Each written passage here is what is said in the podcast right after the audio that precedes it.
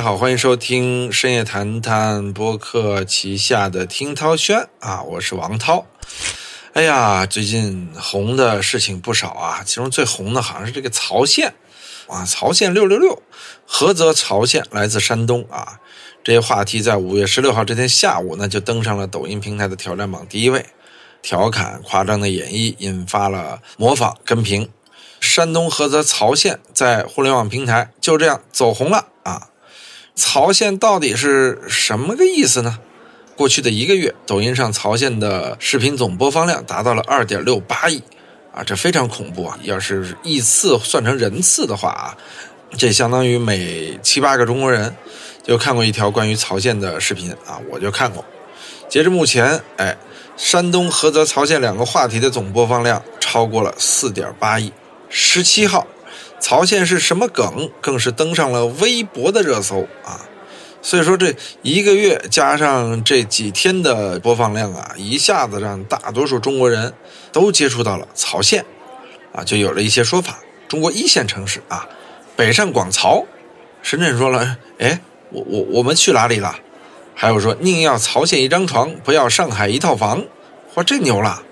还有说中国不能没有曹县，就如同西方不能没有耶路撒冷，哇，这已经上升到信仰了。曹县凭啥这么火，就成为了一个不大不小的热门话题。那么，为什么曹县突然间名不见经传到爆火？为什么这么六六六？那么他们真实的 GDP 和经济表现又如何呢？本期听涛轩，哎，我们聊聊曹县的走红啊！曹县现在已经被称作是宇宙中心了啊！宇宙中心，我认为上一次了解还是五道口。是吧？现在就已经是曹县了，这两地儿也没什么可联系的地方。到底是怎么火起来的呢？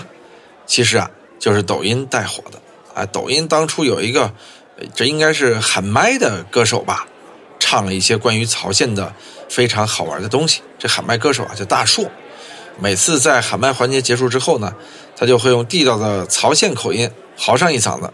山东菏泽曹县牛逼六六六，我的宝贝儿啊，就类似于这样的，前后语调是跌宕起伏，魔性十足，洗脑啊，特别洗脑啊！最近抖音那个有太多洗脑的东西了，说你跟照片上怎么不一样？那我走啊，那我走，这也是啊，那有点有人听不懂了吧？啊，就是说，呃，看到一女的坐床上说她跟照片上不一样，那女孩问那我走，那我走，那也火了啊，只是她不如曹县这个事儿啊。发酵的这么狠，说实话，大家就开始了解了。这曹县到底是哪儿啊？跟曹操有没有关系啊？至此，曹县就被人肉出来了啊！一开始还说曹县也有四环：曹一环、曹二环、曹三环、曹四环啊，五环啊，可以也可以唱曹县北上广曹也就成为了一个突然大家都爱谈的啊，说这个这个现在中国北上广曹啊。刚才我们已经说了，这微博话题接近五亿，曹县的试题甚至在网上也出现了，说古代有什么古罗马、古巴比伦、古印度、古中国，还有哪儿？答案是古曹县。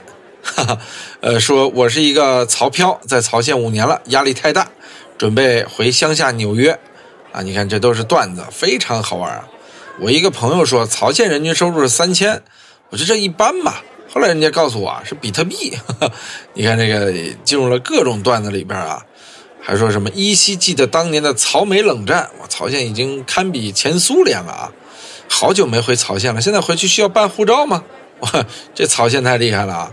这真实的曹县到底是啥样呢？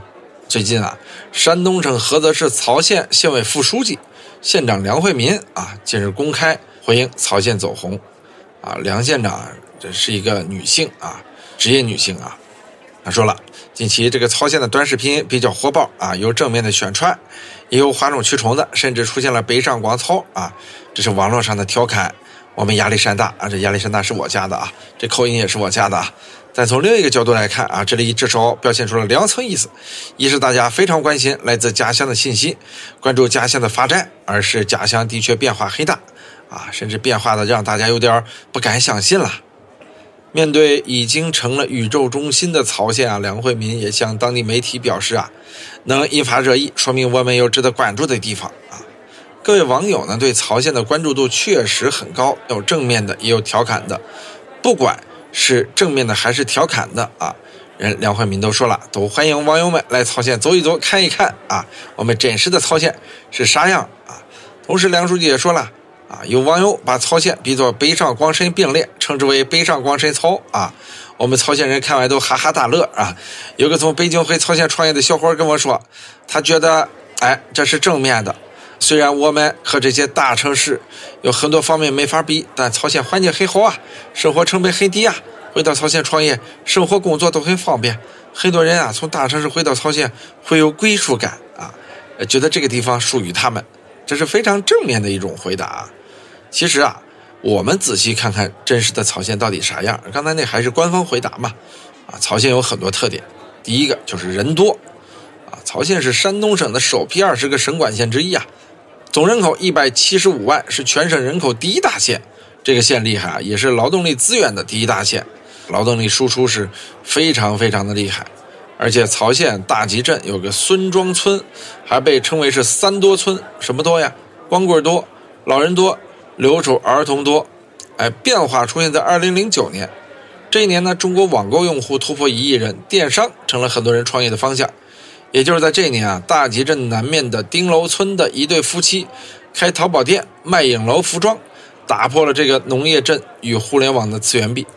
十年间啊，大集镇大力发展电商产业，从线上的销售拓展到线下生产，镇子不仅成为了电商大集聚，也成就了人才的大聚集，探索出了一条以电商发展带动乡村振兴的道路。嚯，这个曹县厉害啊！甚至有网友还在微博上发言说：“哦，常常因为自己不是曹县人而感到自卑啊。”这确实，曹县在互联网时代啊，人作为农村跟上了发展，而且迅速发展。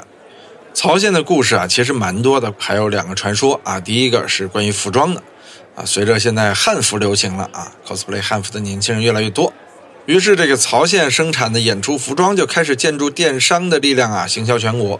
啊，他之前不是做电商的嘛，人家这个商业嗅觉啊。此前有媒体把曹县称作是汉服大本营，还有文章称啊，曹县本地电商卖出的汉服产品已经占据全国汉服销售额的三分之一了。这种说法是否靠谱呢？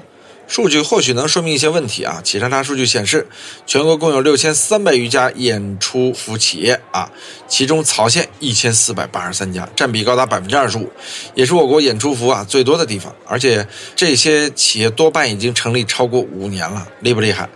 二零一九年，在当时国内的汉服圈有三大主流产业集群，分别是杭州、广州、成都。原因也很简单啊，杭州哎，电商之都，电商产业发达嘛，会有大汉服店。也是网红聚集地啊，这个有时小豆蔻这样的地方啊，非常厉害啊。然后广州啊是制造业发达啊，产能强势，很多其他地域的汉服商家的供货呢都是来自于广州。成都呢就胜在市场，网红多嘛，休闲之都，大家愿意消费啊，所以这三个城市分别占据了汉服产业的品牌制造和市场啊，这就不得不说另一个传说了。另一个传说啊，要追溯到更早以前。很多年前，曹县还是个默默无闻的贫困县，和许多县城一样啊，这里没有高精尖的发达技术，也没有独一无二的自然景观啊。县里的年轻人呢，大多都去了大城市打拼了，只留下这个中老年人在这里待着啊。有一件事打破了曹县长期的宁静，那就是老龄化日趋严重且殡葬制造业萧条的日本，急需从别的国家进口棺材啊。这是不是日本人很难搞啊？一方面，棺木必须是易燃也烧得快的啊，这样有利于棺材和逝者共同火葬啊。另一方面呢，日本人一直在鼓吹匠人精神啊，说不只要求这个棺木的品质要好，也十分在乎雕刻工艺啊，要是否精湛。这可难倒了很多乙方，有材料的没工艺，有工艺的没材料。在众多供应商中，哎，曹县做的棺材啊。惊艳了所有日本人。据说曹县当时也是暗下决心，说我要悄悄做一口棺材，然后惊艳所有日本人。二零一七年，日本东京电视台的一档综艺节目摄制组曾经走进山东菏泽，啊，据该节目出镜的人介绍啊，说日本人买的棺材九成都来自于这个城市。这听着特别像是编的啊，但其实呢，并非毫无依据。企查查数据显示，截至目前呢，在全国，呃，续存的木材加工相关企业共四十一万三千八百四十家中，其中山东八万八千七百九十八家，菏泽八千八百八十六家，曹县一千三百零一家，这占比很大呀。而且过往显示啊，确实曹县销售的木质产品啊，受到了全世界啊，至少是全国的欢迎。自从接了日本的订单呢，曹县人并没有安于现状，而是不断的 push 自己，把这个棺木市场做到极致。比如严选这个棺木的原材料啊，绝对不会以次充好。比如将棺材尺寸的误差严格控制在两毫米内，并且经常派人到日本了解当地的风俗文化和民众审美。啊，就了解着了解着呢，就是推出一些什么棺材的季节限定款，无论是樱花元素还是这个呃蕾丝镀金设计。无论是街头元素风还是粉红少女馆，只要你想要，没有曹县做不出来的好棺材啊！厉害了啊！原来这个日本的棺材啊都是季节限定款，日本人的生意啊做的也真好。哎，神奇在于啊，这两件事儿一个是汉服啊，一个是棺材，它在宇宙中心连接起来了啊。由于棺材产业发达呢，曹县也有一套寿衣的生产流程哈，大家知道怎么回事了吧？寿衣非常讲究啊。缝制啊，还有样式啊，非常讲究啊。它本质还是服装业，但比服装业可能更难一些。曹县做的寿衣啊，也是手工业啊。说实话，做的比其他地儿都强。因为寿衣本来又是传统服饰嘛，经常有什么汉服、唐服啊，各种各样的服装。结果寿衣做着做着呀，曹县在零八年就出现了一个网店啊，逐渐成了网红店。当地居民也发现，寿衣的卖家是不少。但是啊，哎，跟寿衣差不多，这个戏服、汉服的市场更旺盛，嘿 这这有点可笑啊！原来这个做 cosplay 的，他原来是做寿衣的，说卖啥不是卖呀？我们就转卖活人啊，那就转卖戏服呗。于是曹县的很多工厂啊，就开始了对于戏服的加工，很快它就成为了国内最大的戏服加工基地啊！因为棺材卖得好，最后啊，戏服做得更好。什么横店影视城、湖南卫视、河南卫视、辽宁卫视啊，甚至中央电视台啊，春晚啊，还有各种演出啊，演员的演出服都是从曹县运过去的。有人说不要把寿衣弄过去啊，啊，不会的，不会的啊。说到了一九年，曹县大集镇就一点六万余家网店啊，三百多家天猫店，所以人家真是有电商基因啊。说实话，逐渐曹县的这个影视道具服装店。也开始多了据说它的全年演出服的销售额超过六十亿，占全行业电商平台网络销售额的百分之七十。哇，给贵了，给贵了，这几乎垄断了啊！吃下戏服市场，曹县的商家们啊就自然发现，哎，很多人问他，你卖不卖汉服？哦，戏服卖火了，就可以卖汉服，挣钱了，干嘛不卖呢？哼！但是啊，曹县做汉服就一个字儿，简单粗暴。汉服的痛点呢是价格和产能，汉服的几大网红店价格普遍在三百到五百，甚至还有超过三千的啊，像这个棉花糖套装起步价就超过三千，但是曹县一来，这价格一直拉到了哈，从一千拉到了一百白菜价，各种汉服圈子的规矩我不看，我就是一个便宜量大，你卖一千我卖一百，你要三周定做我有现货还包邮，这一下呀。打死了大量的原本的汉服商啊，于是也是中国传统的保留节目《农村包围城市》上演了。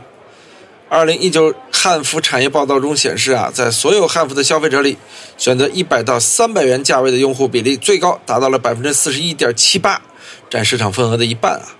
而这一价位的汉服，则大多数来自于曹县。我勒个天，曹县真的是厉害啊！二零二一年，曹县汉服产业链上的商家就已经有两千多家了，真是大呀！原创汉服加工企业超过了六百家，原创汉服销售额已经占到全国同类市场的三分之一，太厉害了！更重要的是啊，曹县官方也意识到这个产业厉害了，开始整合产业链了。就连这个刚才我们说的女县长啊，都开始直播卖汉服，说半个小时卖过三千件。这是个网红现场啊，他懂传播，梁慧敏厉害啊，所以你看曹县为什么能火啊？一方面啊是他运气好，但是绝对没有无缘无故的热搜啊。它其实背后有这么强的互联网基因和电商的潜质啊，所以说我个人认为曹县的走红是必然的。但是曹县呢，也是一个非常非常特殊的案例呀，啊，没有什么可复制性啊，成为新宇宙中心，确实也是一次偶然。说到新宇宙中心啊，这个流行于网络的称号呢，最早是源于北京城西五道口商城上的 U Center 的字牌啊，其中暗含的意思就是呢，密集的现代化建筑群啊，成熟的商圈和配套繁忙的交通啊，就等等等等等等吧。结果呢，说着说着说着呀，就变成了对于五道口啊这个地域的这样的一种形容啊。五道口啊，在清华旁边啊，也是中关村的名地之一啊，名胜古迹啊。这里产生了大量的人才，并且有很多精尖高端的互联网企业，曾经的阿里巴巴呀，什么这个网易、搜狐、新浪啊，都在这片有地啊。所以说呢，特别像是一个宇宙中心。于是被他调侃说这是宇宙中心。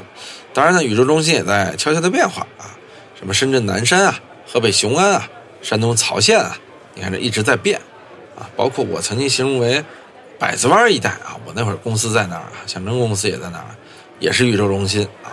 现在呢，宇宙中心变成了曹县，那下一代会是哪儿呢？呃，我不知道啊。大内密谈，考虑一下，做个宇宙中心，把象征捧红一下，象征六六六，是不是？大内六六六，咱也争取啊，上个热搜。上不了热搜，还是属于深夜谈谈，现在不够互联网化啊，所以深夜谈谈旗下播客都要加油。除了听涛轩，啊，感谢您收听本期节目，再见。